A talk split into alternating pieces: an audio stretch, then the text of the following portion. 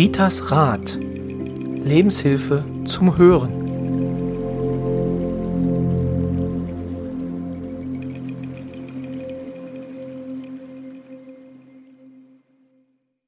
Guten Tag, hier spricht der Tod.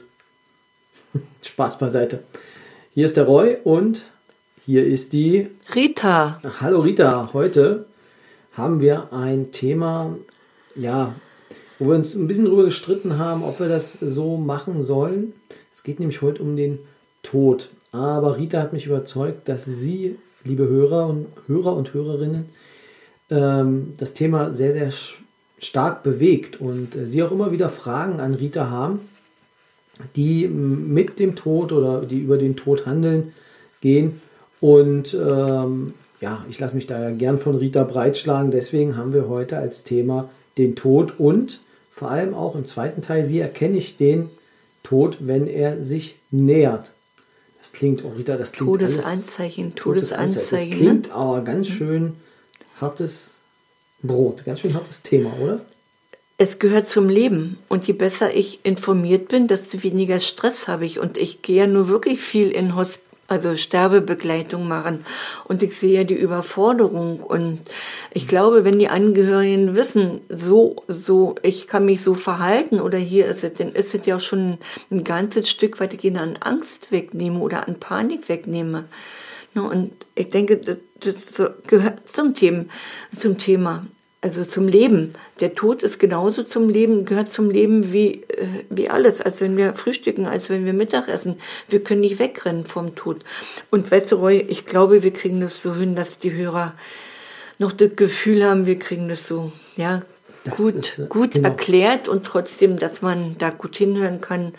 Also rennt nicht weg, nicht vorspulen, es lohnt sich. Genau. Irgendwann, genau. ob es nur der Opa ist, ob es nur die Schwester ist, ob es der Partner ist, irgendwo, wir können uns nicht verstecken. Wir haben damit zu tun. Ja. Der Vorteil ist, den Rita im Gegensatz zu uns hat, äh, ich weiß nicht, wann ich abtrete, aber Rita, Rita weiß das ja teilweise schon. Ähm, aber die Frage mal, das hatten wir gar nicht, noch bisher gar nicht besprochen. Wenn es dich treffen würde, wie würdest du es dir am liebsten wünschen, dass du abtrittst? Also ich würde mir wünschen, so, ne, wie mein Papa gestorben ist, innerhalb von ein paar Minuten, also eine Minute, weil länger hat er nicht gebraucht, würde ich mir wünschen. Meine Mutti hat gekämpft und ich weiß, mein Tod ist auch nicht so friedlich und ich hoffe, bis dahin gibt es vielleicht wirklich die, äh, ja, die offizielle Möglichkeit, dass man sagt, ich muss nicht bis zum letzten leiden, weil mit Tiere dürfen auch erlöst werden. Warum sollen die Menschen nicht erlöst werden dürfen? Mhm. Spannendes Thema, also das sollten wir nochmal extra aufgreifen. Ansonsten ja. gibt es eine Palliativmedizin, da würde ich mich abschießen lassen. Ich hoffe nur, da gibt es nachher genug Medizin, ne? also medikamentös so ja, ja, behandelt. Genau. Aber ich habe auch keine Angst, weil irgendwann sterben wir alle. Ne? Und ich weiß ja, dass es auf der anderen Seite auch schön ist. Und was nützt mir hier die Seite, äh, also hier lange im Bett liegen und krank und nicht bewegen können, ne? wenn man jetzt auf der nächsten Seite, ja, ist es doch ein schönes Plätzchen. Ja das äh, hilft mir natürlich, mit dem Tod anders umzugehen. Gab auch andere Zeiten, wo ich Angst hatte, deswegen kann ich jeden verstehen. Aber nachdem ich mich ja mit dem Tod mehr oder weniger ein bisschen mehr beschäftigt habe, ja, der Todesengel ist eigentlich ein ganz netter, cooler Typ. Der macht ja auch nur das, was er muss. Ja, also ich verspreche dir, wenn du irgendwann mal palliativ versorgt werden musst, ich sorge für deinen Jagertee. Das ja, das kriegt er hin, weil es, Roy ist ja nämlich so, wie viele Jahre? 20 Jahre? Mindestens 30 Jahre jünger. Und könnt, Roy könnte ja mein Sohn sein. Ja, ja, Der das, darf äh, dann gucken, dass es so mir bisschen, gut geht. Ja, da, da achte ich dann drauf und äh, genau, aber da hast du ja auch noch einen liebenden Mann, der sorgt dann auch schon dafür. Ja, der ist ja auch schon acht Jahre älter als ich. Ja, aber der ist, der lebt das alles ein bisschen ruhiger als du. Deswegen wird er wahrscheinlich auch äh, vielleicht äh, älter werden. Ich hoffe, du hast nicht recht. okay. Der Arme, genau. Nein, ich Aber weiß ja, dass ich noch ein bisschen habe. Und mir macht auch das Arbeiten wirklich Spaß und was mir auch wirklich ganz viel Freude bereitet, Menschen aufzuklären. Das, bereut, ne, das bereitet mir wirklich ganz viel Freude. Damit sind wir bei den Fragen. Ja. Ähm, genau. Äh, guter Bogen von dir bekommen. Also, wir haben ja, du hast, oder beziehungsweise du hast äh, die Fragen mal so ein bisschen kategorisiert und äh, wir gucken einfach mal durch, was äh, unsere Hörer wirklich bewegt. Und äh, beginnen möchte ich gern mit einer Frage von Anita. ähm, die hat, und die fand ich auch sehr spannend, die Frage, ob denn äh, die Verstorbenen, ob die mich vorher gekannt haben müssen, damit sie mich auch finden. Kann ich ganz klar und einfach beantworten, nein, die müssen mich nicht gekannt haben. Mhm. Weil, also wo ich die Sterbebegleitung hatte, ne, das sind schon ganz schön viele, die wissen, wo sie Rita finden. Manchmal erfahre ich von den, von den Seelen auch schneller, als wie der Angehörige anruft, wer da verstorben ist.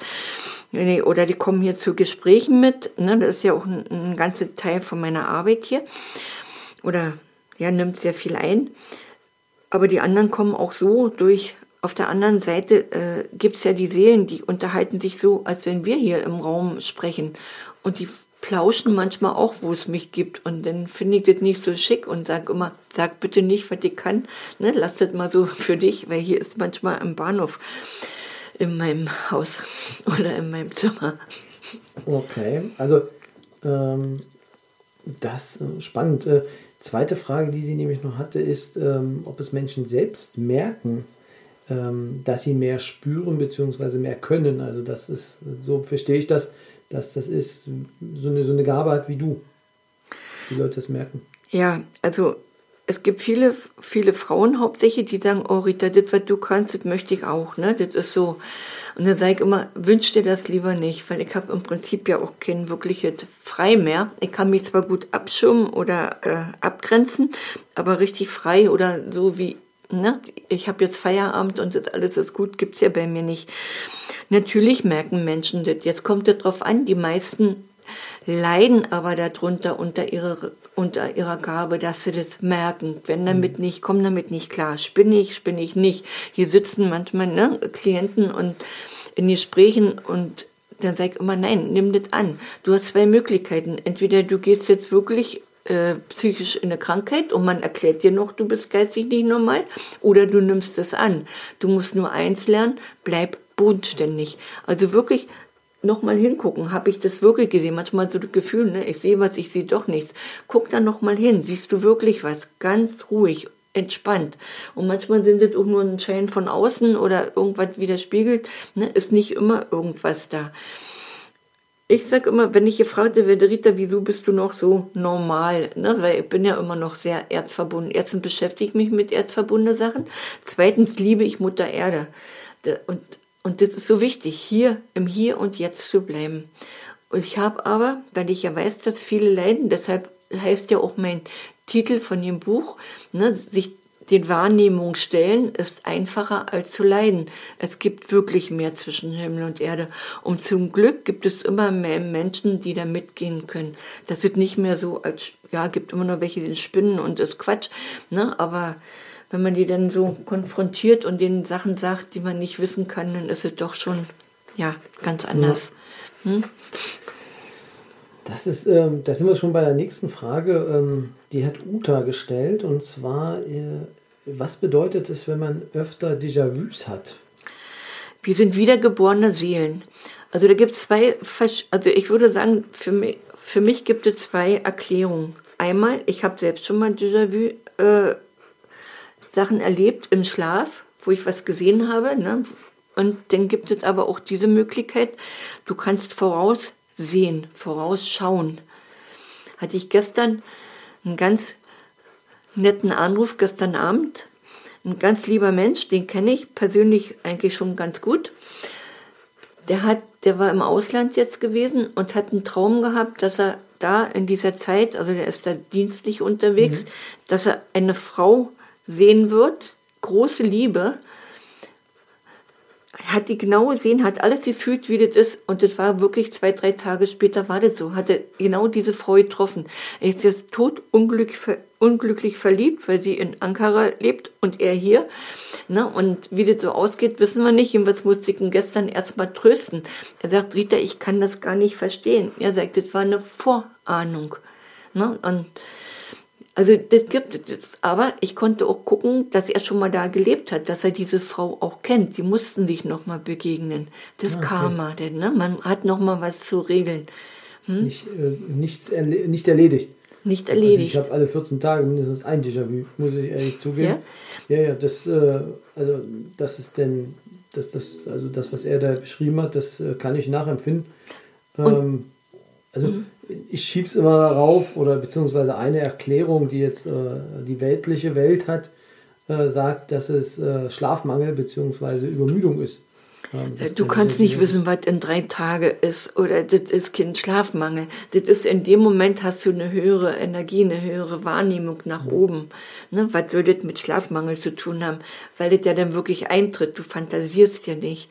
Also ich weiß, die, die hm, Also diese, das, wie gesagt, da weiß ich, ich weiß es manchmal dann auch nicht, weil also es sind ja dann die Momente, so meint sich wahrscheinlich auch, ähm, dass man dann, ja, dass man in dem Moment einfach dann das en- entdeckt, was man schon hatte, wo man sich dann vorstellt, warum passiert denn das jetzt? Also man kann, also bei mir ist es so, dass ich das im Traum nicht zuordnen kann.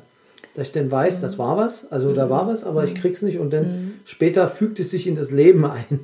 Und das ist halt entspannt. Okay. Ja, und du hast es aber auch, dass viele davon berichten, wenn die an wildfremden Orten sind, wo sie noch nie waren und sie sind da und auf einmal wissen sie, ne, da stand mal das Haus und Ja. ne, und das, auch selbst wenn es nicht mehr steht, dann gehen sie da gucken in die alten äh, ja, Museen und so weiter und da sind die Bilder, dass da ein Haus gestanden hat. Ne, das ist auch so Déjà-vu. Ne? Also mir kommt es wieder in Erinnerung, was ist mal irgendwann in irgendeinem Leben, wo ich gelebt habe, passiert.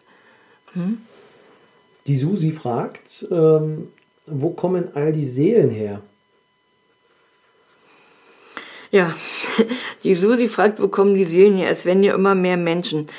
Ich kann ganz viel beantworten, aber ich, liebe Susi, ich habe mir drei Fragezeichen notiert. Ich kann es nicht beantworten. Noch nicht. Ich werde es wissen, wenn ich auf der anderen Seite bin, aber dann wird dir das nicht nützen. Wie soll ich dir denn sagen? So daher. Nein, ich weiß noch nicht. Und wenn ich die Seelen frage, ne, wenn die verstorbenen Seelen, also die Seelen der Verstorbenen, muss ich mal sagen, die, ne, die Seelen der Verstorbenen hier sind, wenn ich die frage, die können mir die Frage auch nicht beantworten. Hm, Okay. Weil, wie gesagt, sie sagt, es werden immer mehr. Ähm, das ist ja, Hm? Ja. schon, also die können sich ja nicht teilen, denn die Seelen. Ja, Oder? na, Oder ja, doch, du hast weiter? ja, du hast ja manchmal Kinder, die total behindert geboren werden. Und da sag ich, da, wenn ich mir die Kinder angucke, dann sage ich immer, das sind ganz junge Seelen. Die sind das erste Mal da, die sind wirklich noch dapsig, die können nichts. Ne? Nicht, also das Mhm. dapsig nicht als böse verstehen, aber die haben halt eben noch Kindererfahrung, nichts. Und das sind für mich dann immer so die ganz, ganz, ganz jungen Seelen. Die müssen dann ein paar Mal wiederkommen. Nachwuchsseelen. Okay. Ich weiß nicht. Wo die herkommen. Okay. Also die Frage muss ich offen lassen, die kann ich noch nicht beantworten. Also das ist, es ist Folge 49, nee, Folge 50. 50 ist das schon. 50 ist das ja fast Ja. eine Jubiläumsfolge. Die 50. Folge und es ist einer der wenigen Momente, in denen Rita sagt, ich weiß es nicht. Genau, also schön im Kalender notieren. Das passiert nicht oft. Aber die nächste Frage kannst du bestimmt beantworten, die ist nämlich auch noch von Susi, ob denn die Seele denn bei der eigenen Beerdigung denn dabei ist.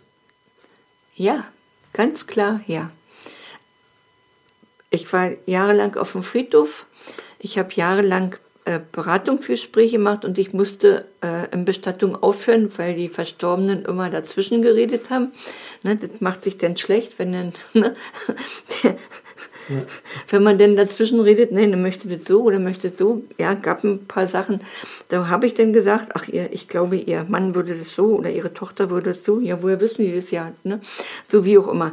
Ja, also die sind auf jeden Fall bei ihrer äh, Beisetzung bei. Aber das ist dann eine Folge, die wir dann mal im März machen. Da geht es dann um geistige, um die geistige Welt.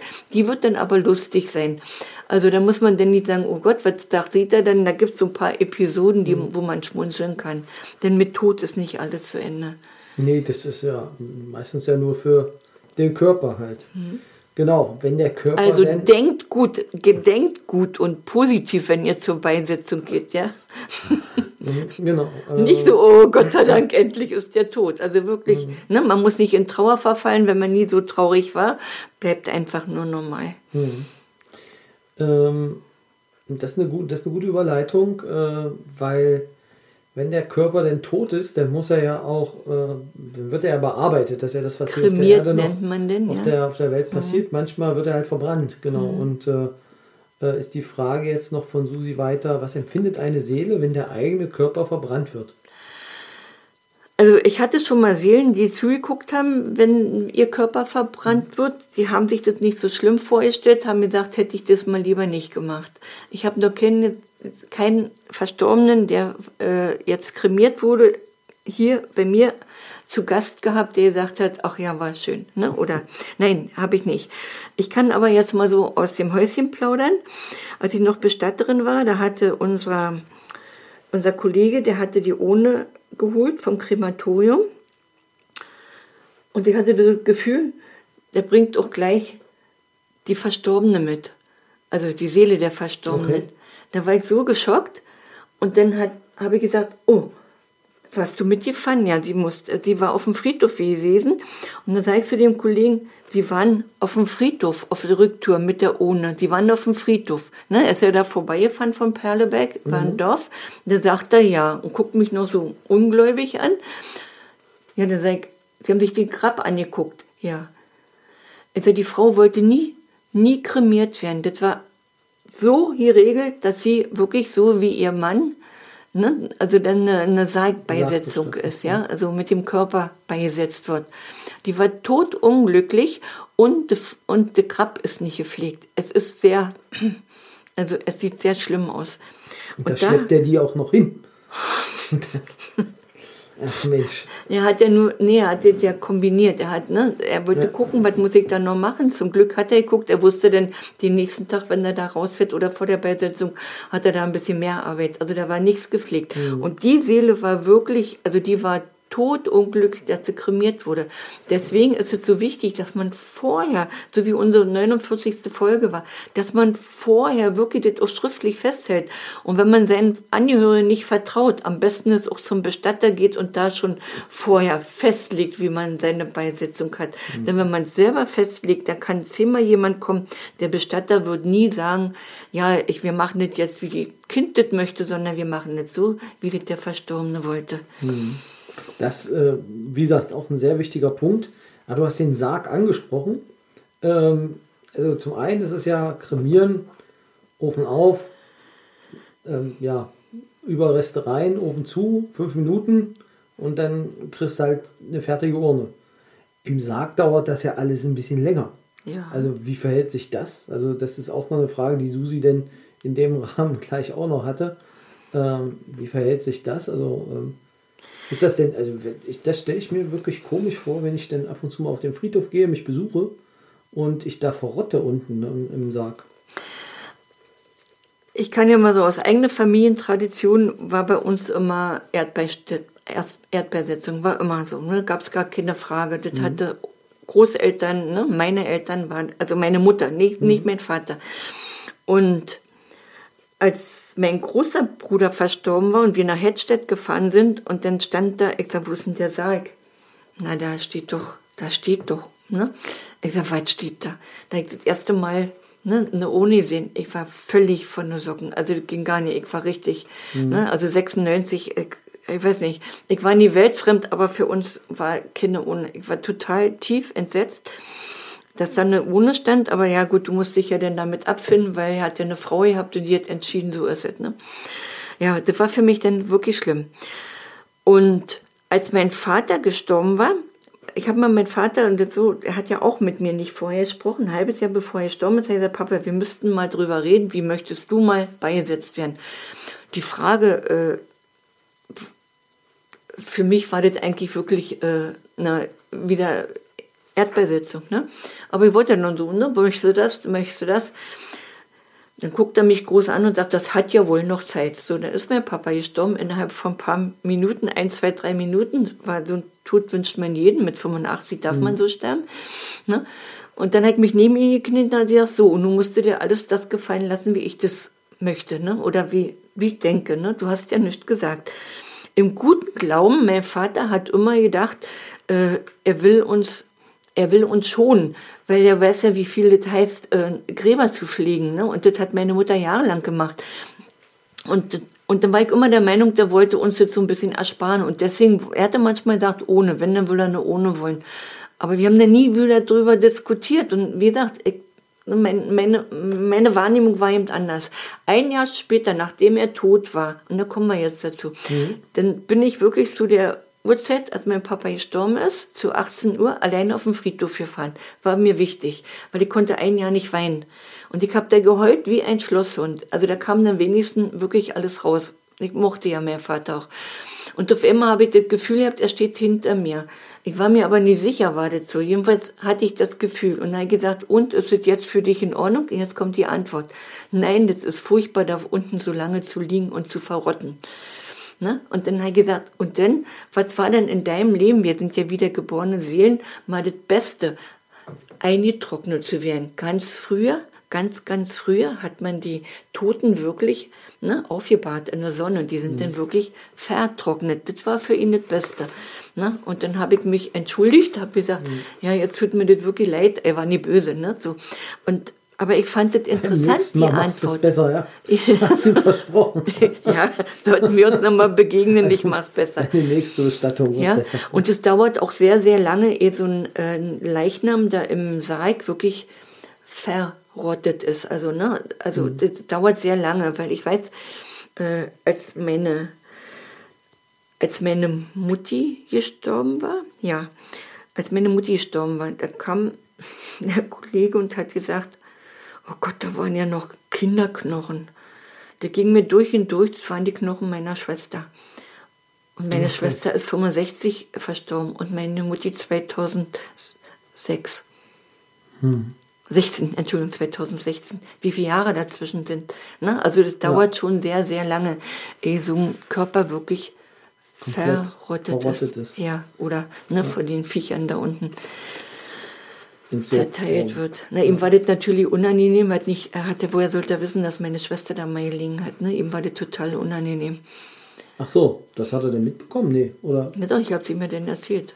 Ach so, das ist ja gemein. Ja.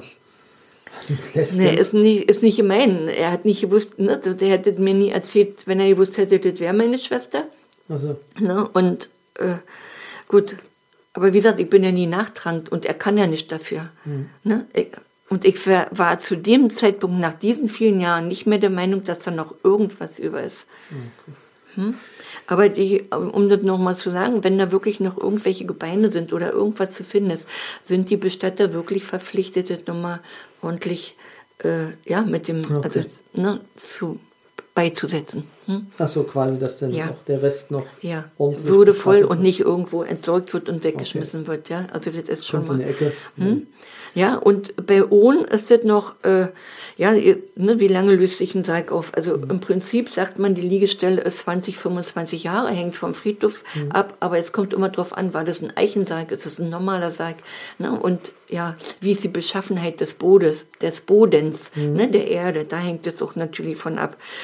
Die, die Ohn versinken tief in die Erde, die sind nämlich biologisch abbaubar. Gut, die ersten nicht, das sind die, die heute sind, aber die gehen immer tiefer in die Erde. Ich denke mal, damit habe ich jetzt soweit ja, die Frage beantwortet. Auf jeden Fall, vollumfänglich. Also, ähm, ja, aber wir hatten ja noch mehrere Fragen, zum Beispiel die Olona. Die wollte gerne äh, mehr über positive Denkweisen wissen, aber da nehme ich mal vorweg, das ist ein Thema, das machen Kommt wir später. an anderer Stelle. Ja. Genau, liebe Ilona, lohnt sich dran zu bleiben, aber etwas später. So, Doris hatte auch eine Frage. Und zwar wollte Doris wissen, was über, der, über die Seelen der Verstorbenen in der geistigen Welt wissen. Also was. Die wollte was wissen, ja? Mhm. Genau, die wollte halt was wissen. Mhm. Doris, gedulde dich bis März. Okay. Ja, wir, ne, geht jetzt nicht, sonst würden wir hier wieder anderthalb Stunden haben. Und, genau. Aber sie, sie passt jetzt hier nicht zu diesem Thema, weil jetzt wollen wir eigentlich wirklich mehr oder weniger auf den Tod eingehen. Ne? Genau, also da ist nämlich jetzt die Frage, wie verhalte ich mich, wenn der Tod dann eintritt? Eine sehr berechtigte Frage. Als allererstes Ruhe bewahren. Ruhe bewahren. Es gibt überhaupt keinen Grund zur Panik oder zur Hektik.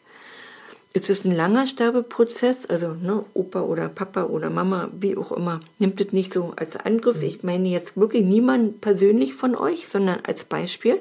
Ne, lag schon lange im Bett oder ne, hat sich gequält und dann äh, ja, verstirbt denn, dann mach eine Kerze an. Zünde eine Kerze an, atme durch, mach das Fenster auf, mach eine, vielleicht eine schöne Musik an. Vielleicht hat Opa oder Oma oder Mutti oder Papa irgendeine Lieblingsmusik äh, gehört. Selbst wenn Kinder versterben, klar ist es schlimm, ne? dann bricht die Welt zusammen.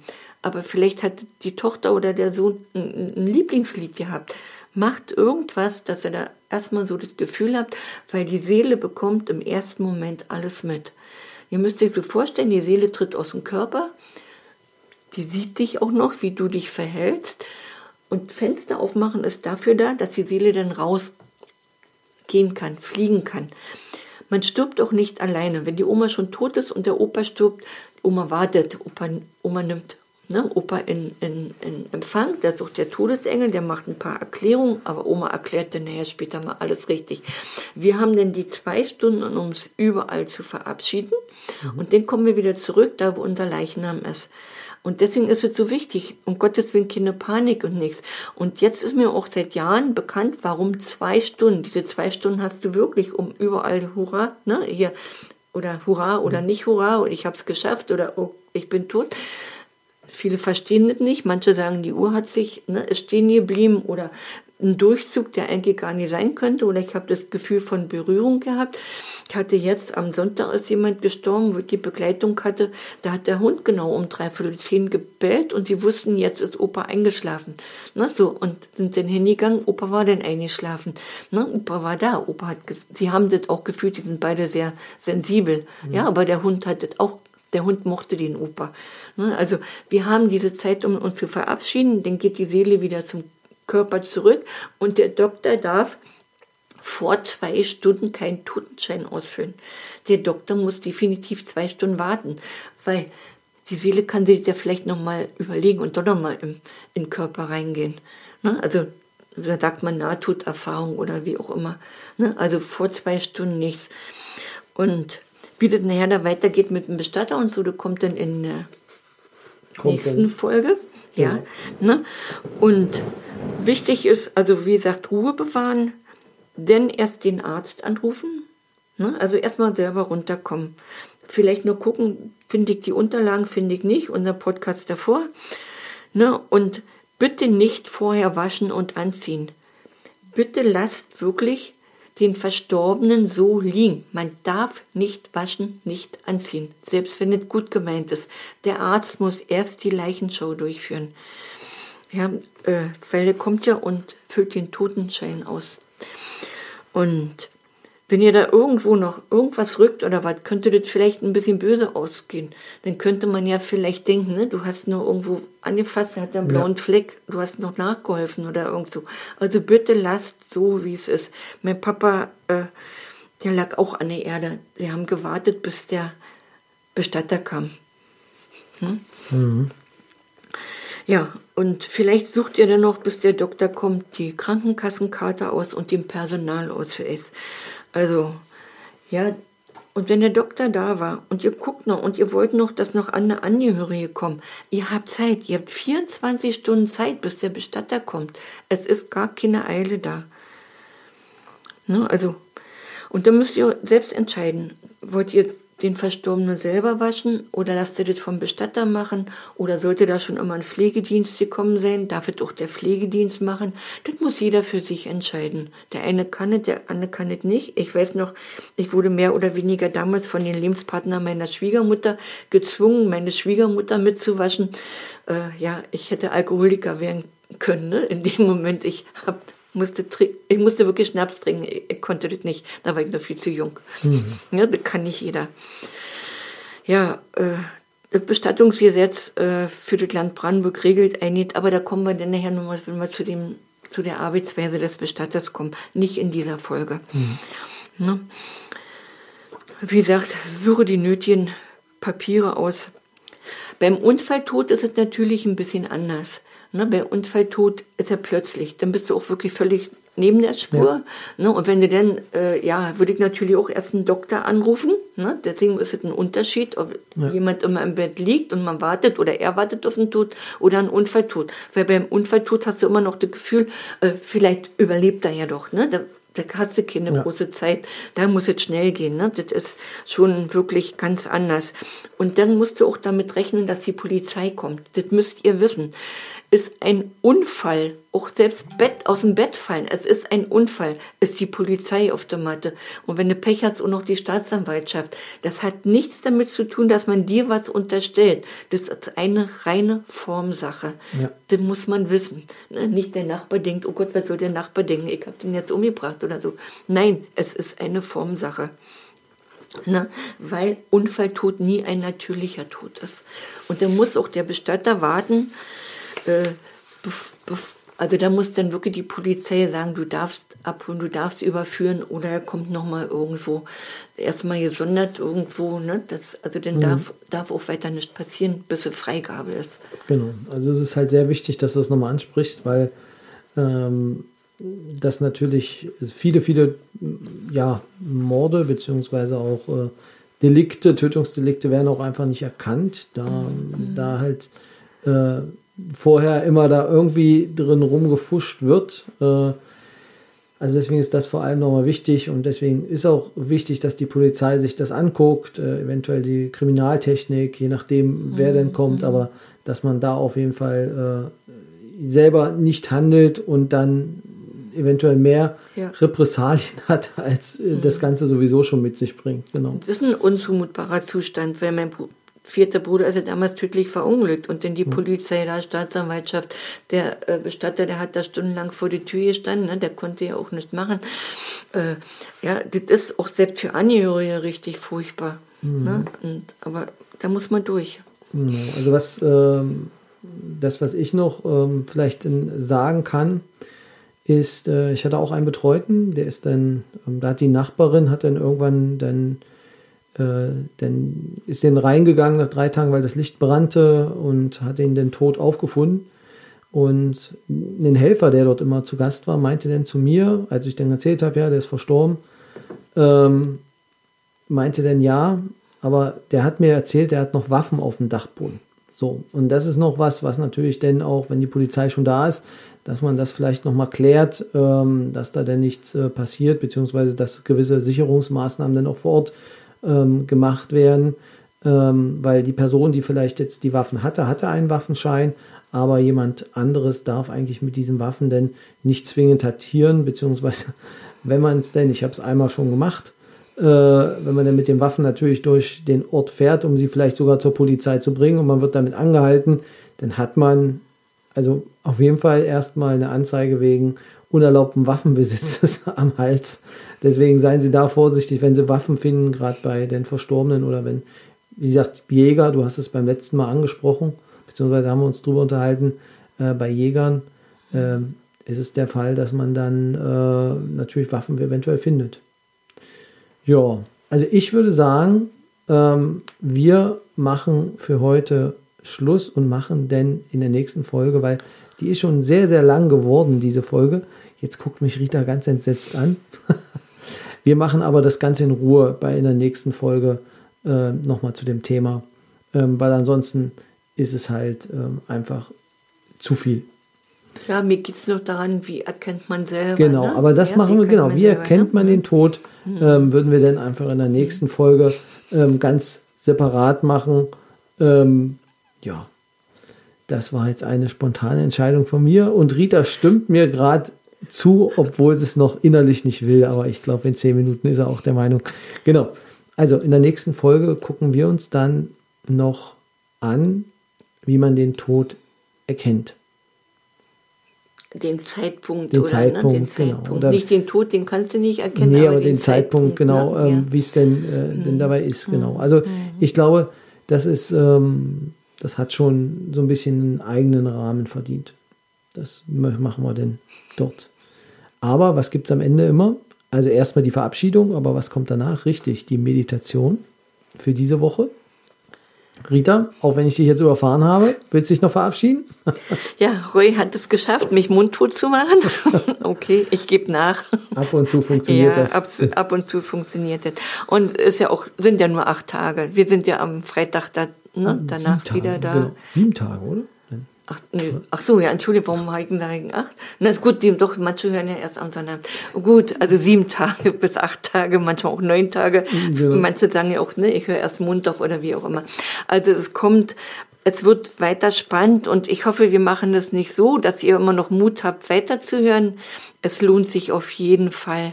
Und vor allen Dingen dieses Wissen könnt ihr ja auch weitergeben. Wenn Freunde, wenn irgendwo in der Familie irgendjemand eine Frage hat, ach, ich habe da mal was gehört. Genau. Ja, danke, dass ihr zugehört habt. Was wir die letzten Wochen gar nicht gemacht haben, war, ihr könnt uns natürlich immer noch schreiben und wir wollen natürlich auch, dass ihr uns schreibt unter äh, Ritas Rat. Ähm, da auf jeden Fall. Also, unter, also Rita findet ihr denn bei Facebook ähm, oder halt auch bei, bei Instagram, bist du ja auch. Ähm, Instagram und WhatsApp. Genau, WhatsApp natürlich, wer die WhatsApp, Nummer hat genau. und äh, post at ritasrat.de wäre dann natürlich die E-Mail-Adresse. So, und jetzt beginnen, begeben wir uns noch auf eine Fantasiereise in den Wald. Und äh, ja, bis bald auf jeden Fall und viel Spaß jetzt. Mach es dir bequem und schließe die Augen. Lasse deinen Atem frei strömen. Stelle dir vor, dass du durch deinen Traumwald spazieren gehst. Visualisiere den Weg, die Bäume, das Moos. Tauche innerlich tief in dieses Bild ein. Stelle dir das Singen der Vögel und den Duft des Waldbodens vor. Genieße es, an diesem Ort der Stille und der Geborgenheit zu sein.